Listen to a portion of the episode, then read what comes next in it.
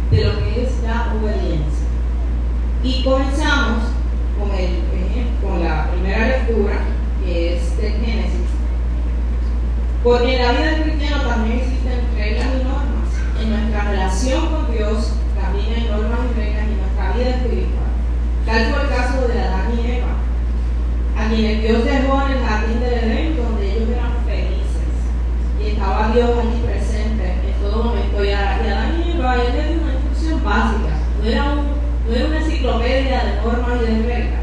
Era una sola regla básica. No comer del árbol de la ciencia, no comer del árbol del bien y el mal. Pero apareció la serpiente, que es el, enemigo, ¿verdad? El diablo. Y este convence a Eva de que coma de ese árbol porque ese árbol no era malo, que era bueno. Y le dijo que no iba a pasar nada si se la comía, por ende le engaño. Eva procede entonces y come el árbol, del fruto, y le da también a Adán. Adán y Eva no siguieron las instrucciones que Dios les había dado. Incurrieron en desobediencia. Por ende, la desobediencia existe desde el principio de la creación. El ser humano que le enseña a obedecer hace lo contrario. No vencieron la tentación haciendo elecciones incorrectas. Arruinaron un mundo perfecto que Dios les había creado porque estaban felices y tranquilos allí en el jardín del Edén, pero fueron expulsados del jardín del Edén. Así como un padre y una madre o un adulto quita privilegios a sus hijos cuando hacen las cosas mal, ¿verdad? O cuando un adulto no hace las cosas bien en su trabajo y pierde el trabajo. O cuando no seguimos, ¿verdad? Algo que debemos hacer y tenemos consecuencias de, nuestra, de nuestros también Adán y Eva tuvieron consecuencias por haber desobedecido a Dios. Y esas consecuencias fueron heredadas por la humanidad a lo largo de, de la historia se afectó la relación del ser humano con Dios, la relación del ser humano entre unos y otros. El pecado de Adán y Eva se extendió entre sus descendientes y el resto de la humanidad y engendró la muerte, porque el pecado engendra la. Pero la mayor consecuencia, la consecuencia más grave, es el distanciamiento de Dios. Por ende, en nuestra vida espiritual y en nuestra relación con Dios, debe existir un respeto aún más grande. Si nosotros podemos respetar a nuestros padres por gran autoridad, con mayor razón aún debemos respetar y seguir las instrucciones que Dios nos da. Desde el jardín de Edén, Satanás ha intentado oponerse a los propósitos de Dios. Ese es su trabajo. Día, tarde y noche, el enemigo nos busca otra cosa que hacer que nosotros rompamos las reglas de Dios. No hay de su trabajo es hacer que desobedezcamos a Dios. Y lo hace de distintas maneras, a veces sin que nosotros nos demos cuenta. Y trata de engañarnos haciéndonos creer que no hay consecuencias por nos, porque nosotros no hagamos lo que Dios quiere. Y comienza con cosas sencillas y elementales básicas que nos hace creer que no es nada malo. No, no es malo, yo no voy a la iglesia. Que, que, que yo, yo está en todas partes. O sea, porque yo no quiero mentiras que el ser humano las puede considerar, bobas y pequeñas, pero que van construyendo una distancia del ser humano con Dios. Dios aborrece la desobediencia y la rebeldía del ser humano. Sea, para Dios es importante que nosotros aprendamos a ser obedientes. No solamente con nuestra familia, figuras de autoridad, en nuestro trabajo, jefe, donde sea, sino también primariamente con Él.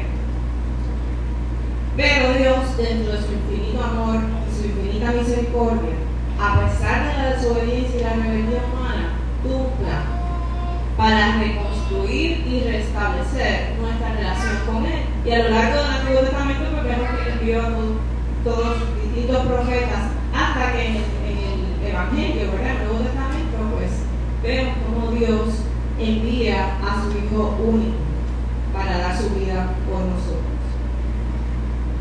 Dios envió al Mesías, a su Hijo amado, a Cristo Jesús, quien por ser Hijo de Dios no tuvo un trato preferencial y estuvo exento de ser tentado también por el demonio. Jesús también tuvo que aprender a obedecer, aún siendo Hijo de Dios. y aprendió, dice la palabra, que aprendió sufriendo a obedecer. O sea que la obediencia no es, se oye fácil, ¿verdad? Pero a veces al ser humano le cuesta, porque usted tiene que renunciar a sí mismo, negarse a sí mismo y dejar de hacer lo que yo quiero para hacer lo que quiere Dios. Y muchas veces suena muy fácil decirlo, pero conlleva una renuncia y una disciplina grande del ser humano. Pero es posible. Como nos narra hoy el Evangelio de Mateo, donde se nos presenta que Jesús fue movido por el al desierto, por el Espíritu, para ser tentado por el diablo. O sea que ya había un propósito, Jesús tenía que pasar por este proceso de la tentación. Y vino la misma serpiente que fue al jardín del Edén. Y tentó a Jesús para que también desobedeciera al Padre. La primera tentación, que convirtiera las piedras en pan. Porque ya Jesús llevaba 40 días y 40 noches ayunando. Estaba débil, estaba cansado. Así que el enemigo astutamente aprovechó el momento de que de mayor debilidad. Él, buscó la manera, ¿verdad? El momento en que quizás, pues ahora que ya no puede más. Vamos a ver si ahora yo lo como, ¿verdad? Y logro que haga lo que quiera. Pero Jesús le responde, no solo de pan vivirá el hombre, sino de toda palabra que sale de la boca de Dios. El pan representa no solamente la comida, sino nuestras necesidades humanas, físicas que el ser humano tiene constantemente y con las cuales el enemigo muchas veces agarra al ser humano. El hambre, el apetito, eh, el sueño, ¿verdad? la pereza, todas esas cosas, todos esos deseos físicos humanos que tenemos, el demonio por lo general trata de utilizarlos para llevar al ser humano a pecar y a, y a desobedecer a Dios. La segunda tentación, que se arroje del pináculo del templo para que los ángeles lo sostengan. Y Jesús le responde, no tentarás al Señor tu Dios.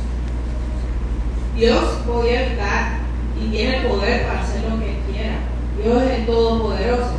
Pero ese no era el momento en que Dios tenía que mostrar su gloria. Ese no era el tiempo. Y no era como el enemigo quería. Ni bajo sus reglas, ni bajo su juego. Jesús no tenía que ceder a las manipulaciones del enemigo. Por ende, él le dijo que no, que no iba a tentar al Señor tu Dios. Y la tercera tentación le ofreció gloria y poder de los distintos reinos si le rendía adoración. Una de las tentaciones que tiene el ser humano es aspirar a tener riquezas, a tener poder, porque a muchos les gusta la gente que los aplauda. Me gusta, ah, yo soy fulano de tal, tengo tal título, este, soy tal persona, este, ¿verdad? Y todo el mundo y todas las personas, ¿verdad? No, hay que tratar a esta persona con dignidad. Claro, si usted tiene un título, pues digo, todos tenemos que respetar a todo el pero desgraciadamente si el poder no fuera una tentación, no hubiese tanta gente abusando de posiciones de poder en escenarios políticos, en países que desgraciadamente hacen un mal uso de, los recursos que Dios pone a su disposición. Entonces el diablo viene a Jesús le dice, que si él le rinde adoración, pues le iba a dar gloria humana. Y Jesús le responde, Señor tu Dios solo adorarás. Así que el enemigo no logró su propósito. Satanás se rindió y se dio cuenta de que no podía vencer a Jesús y se marchó. Jesús no sucumbió ante los ofrecimientos del enemigo. Jesús demostró que no es una marioneta del mal. No, jugó su juego ni siguió sus instrucciones, así como pasó con Adán y Eva. No se dio a las tentaciones. Por eso Cristo es nuestro mayor ejemplo de obediencia. Así como Él se sometió, nosotros también, como hijos e hijas de Dios, como cristianos que somos, tenemos que someter nuestro cuerpo nuestra mente y nuestro corazón a la voluntad de Dios. Y quiero compartir unas breves enseñanzas sobre lo que son las tentaciones. Las tentaciones están a diario todos los días en todo lugar. Hay tentaciones más sencillas, como por ejemplo, si usted quiere bajar de peso, se exponga constantemente a lugares donde usted sabe que va a querer comer de lo que hay ahí. Eh, esas son cosas básicas y leves, pero hay otras tentaciones que son más delicadas, que son más graves, que tienen consecuencias más severas. Por ejemplo, una persona con diabetes tiene que seguir un régimen estricto en dieta, pues también tiene que cuidarse. Pero el enemigo acudió a Jesús en el momento de mayor debilidad. Pensó que era más fácil que se diera y lo mismo él hace con nosotros. Jesús respondió con sabiduría, con firmeza y con autoridad. Sus respuestas eran breves pero firmes. Cristo venció porque estaba claro en lo que su Padre quería. Nosotros también vivimos nuestros desiertos espirituales, donde somos tentados. Así que no estamos exentos. Todo tiempo vamos a enfrentar esas dificultades, pero con la gracia de Dios y la fuerza del Espíritu Santo podemos todos vencer. Con la oración podemos discernir cuándo es Dios y cuándo es el enemigo. No debemos tentar a Dios ni exponernos a cosas o a lugares que nos deben, que nos pueden llevar a pecar. Y no quiero eh, dejar, no, lo he dejado para último, es importante, eh, la carta de Pablo a los romanos, donde nos dice, porque así como por la desobediencia de un hombre los muchos fueron constituidos pecadores, así también por la obediencia de uno los muchos serán. Es maravilloso saber que Dios cambió nuestra historia de condenación por un presente de salvación y de redención. Es maravilloso saber que somos hijos de un Dios que nos perdona, que nos abre sus brazos todos los días, porque aunque Adán y Eva pecaron y desobedecieron, la sangre derramada por Cristo nos limpió, nos y nos dio el mayor regalo que podemos recibir como hijos e hijas de Él. Nosotros no somos dignos de recibir el perdón y la salvación de Dios y no es por nuestros méritos, sino por su gracia y por su amor. Solo basta que tengamos fe y confianza en Él. Así que te damos gracias Señor por tu palabra, por tu misericordia. Te damos gracias por todo lo que haces por nosotros. A diario te pedimos que nos des la fuerza que necesitamos para vencer las tentaciones, para no caer en desobediencia, para imitar